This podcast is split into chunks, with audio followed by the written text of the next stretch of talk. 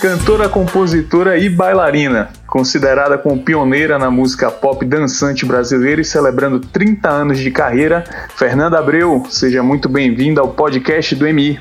Muito obrigada pelo convite, é um prazer estar aqui falando com você. E é isso aí, estou comemorando 30 anos de carreira solo, né? Desde o lançamento do meu primeiro disco, lá, Radical Dance Disco Club, de 1990. Isso, mas sua carreira começou 10 anos antes com a Blitz ainda, né? É, comecei em 82, né? Com a Blitz, depois a Blitz, aquela primeira formação, que é a formação mais clássica, terminou em 86, e aí eu lancei meu primeiro disco solo em 90. A versão 3.0 de sua carreira iniciou com a gravação do DVD Amor Geral, não foi? Exatamente. A gente gravou o DVD no dia 13 de março, exatamente o dia que fecharam aqui o Rio de Janeiro por conta da pandemia do Covid-19. Estávamos todos dentro do Imperato, que é um espaço muito bonito que tem aqui no Rio, um teatro, uma casa de shows linda ali no Meia. E a gente foi de manhã para lá, né? Montar uhum. cenário, figurino, é, coreografia, passar o som com a banda, iluminação, sonorização, equipe de filmagem. E aí, quando chegou às sete da noite, a gente já tinha passado o som, estava tudo ajustado. O público já tinha um público do lado de fora, que eu tenho muitos fãs que vêm de Porto Alegre, Minas, São Paulo, é, Brasília. E aí, então, o imperador veio com um decreto do governador Victor aqui do Rio de Janeiro, dizendo que o público não poderia entrar, que o Rio de Janeiro, então, entrava naquela fase da quarentena, do isolamento. Aí eu fiquei pensando se eu ia gravar ou não sem o público, mas eu achei que eu deveria gravar, até porque o circo estava todo armado, uma equipe de mais de 45 uhum. pessoas. Eu costumo dizer que o DVD foi a primeira live, né, do, desse momento aí da pandemia. Você acredita que o fato dessas 500 pessoas que não entraram no teatro já pode ser considerada como uma situação mais impactante da classe artística em relação ao coronavírus? Ah, eu não sei o que estava acontecendo naquele dia também em relação aos teatros e outros shows que estavam agendados aqui para o Rio de Janeiro ou até mesmo para o Brasil todo. Mas para a gente foi bem impactante, né? Porque não só para os fãs que estavam aguardando o show na porta, como para a gente que não realmente fomos proibidos de deixá-los entrar, né? Mas o, o, a gente fez show com uma energia boa, assim, né? Juntei toda a minha equipe, a minha banda, tivemos uma conversa ótima e fizemos o show. Agora estou editando as imagens, o áudio, ele deve estar pronto daqui a uns dois meses, é, mas ficou muito bonito, muito bonito. Você acredita que o episódio pode ter impactado no andamento da divulgação do DVD, já que ela teve sofreu esse corte já sem público e depois vieram as medidas restritivas que lhe impediram de fazer uma turnê, por exemplo? Com certeza. Logo antes de eu gravar o DVD desse esse show Amor Geral, eu já estava ensaiando desde fevereiro a minha turnê nova de 30 anos, com outro repertório e tal. E aí, é, eu, ao mesmo tempo, eu estou com um CD pronto de remix é, inéditos, de remixes, são 13 remixes inéditos que o DJ Nenê, que é meu amigo há muitos anos, né, desde o meu primeiro disco, há uhum. 30 anos, eu chamei ele para fazer direção artística. Convidamos vários DJs incríveis e aí eu estou com esse projeto né, pronto, mas estamos aguardando aí ver a questão de lançamento, né, data de lançamento, porque tudo mudou muito, né? Então, acho que a classe artística toda, as gravações o mercado inteiro está se reposicionando em relação a isso, né? Como é que a gente vai conseguir lançar, qual é o melhor momento para lançar isso, né? Está todo mundo em casa, a gente também não pode, é, o que eu, a minha vontade era lançar o DVD e fazer um show de lançamento de DVD, lançar o CD de família, fazer uma festa com alguns DJs. Então, assim, todos esses projetos é, está pausado, né? A gente vai agora avaliar qual a melhor data de lançamento. Nas redes sociais você vem se posicionando posicionando como uma entusiasta de iniciativas que catapultam essa nova geração de cantores, que certamente é a mais impactada pela pandemia, porque eles não têm a estrutura que cantores consolidados como você tem. Mas e do lado dos consolidados como você, como é que vocês tentam minimizar essa situação dentro desse período de isolamento? Olha, é muito difícil.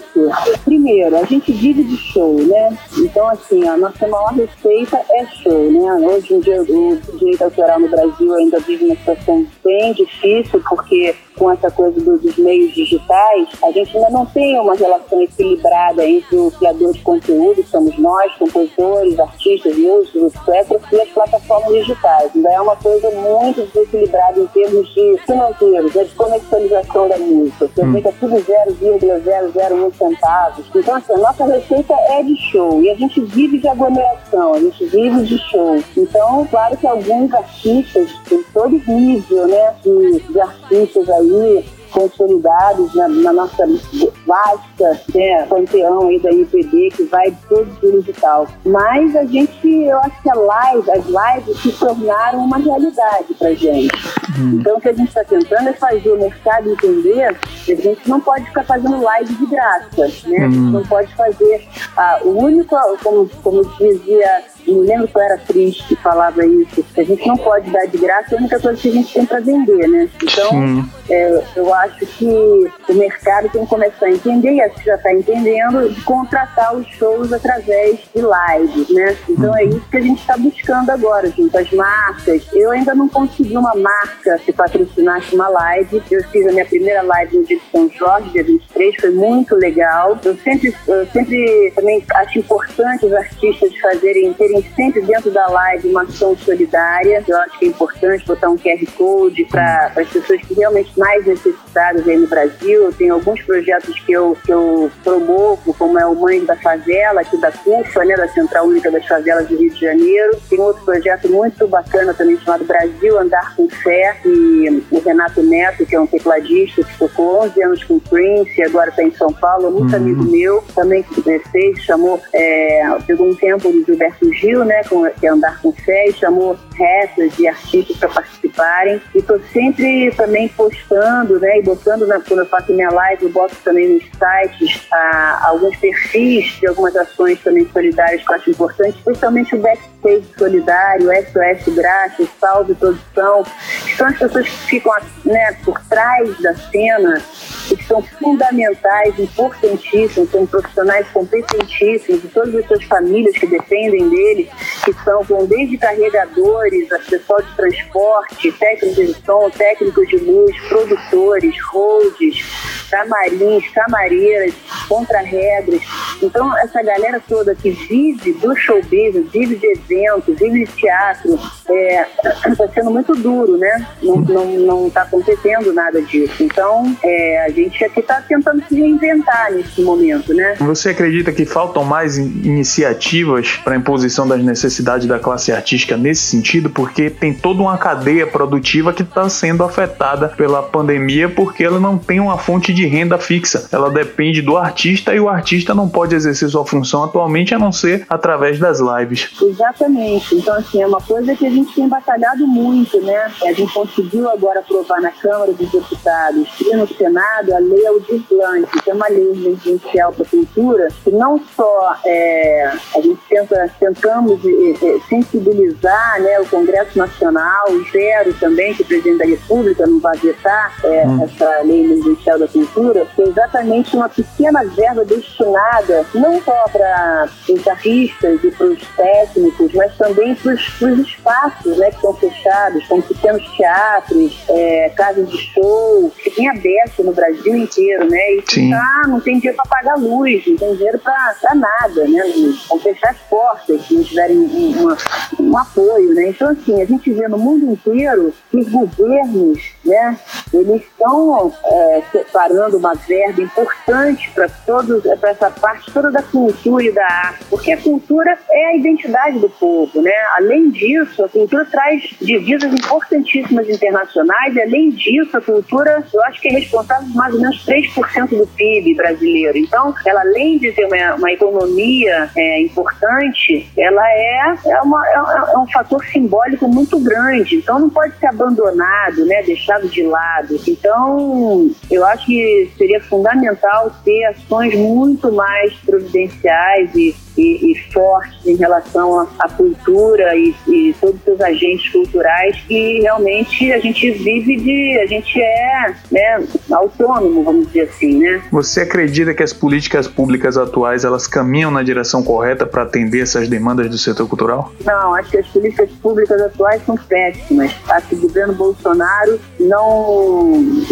é, assim, é um péssimo governo, né? A gente tem visto isso em várias, em vários setores, não só na cultura, como no meio ambiente, como na ciência, na educação. Eu acho que na, nas principais atividades e setores que são fundamentais e estratégicos para o país, como são esses, né? Educação, cultura, ciência, meio ambiente, tecnologia, eu acho que está sendo um desastre.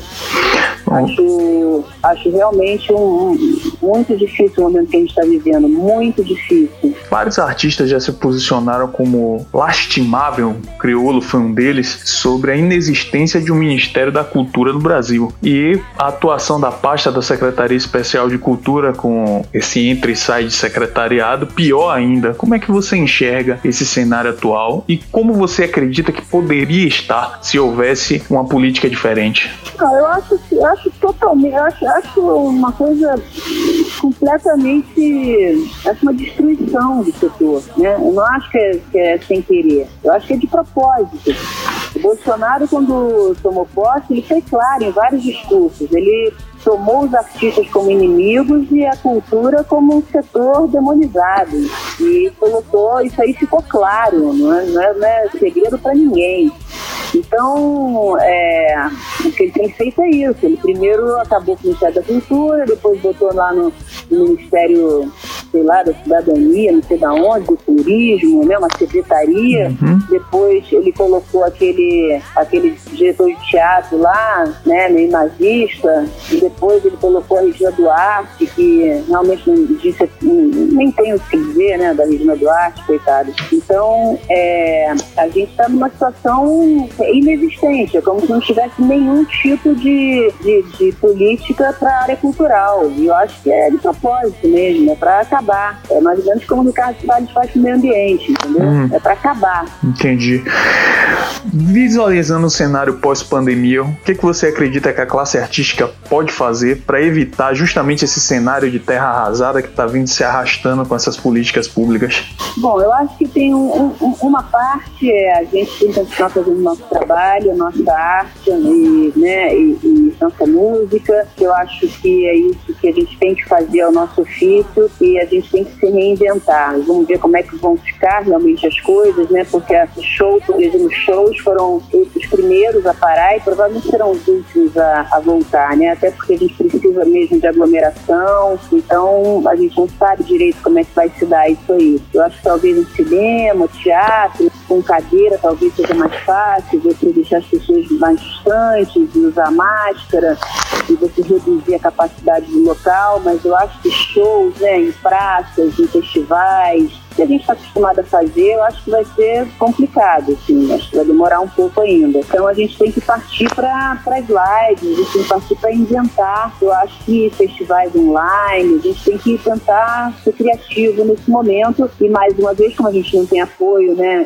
do governo, né, apoio do, do Estado, no caso desse governo, é partir para tentar apoios e patrocínios das, das marcas, né, das, das empresas privadas, para conseguir viabilizar esse tipo de, de trabalho. É porque eu acho que, no meu caso também, eu como artista, quando eu faço uma live, eu sempre separo qualquer tipo de dinheiro que entre. Eu ainda não consegui, tá? Minha primeira live eu não consegui. É, vou fazer uma live agora na sexta-feira. Que ótimo. namorados. É, eu fiz agora depois da manhã uma live e eu consegui a transmissão pelo canal 500 e 530 da MET também.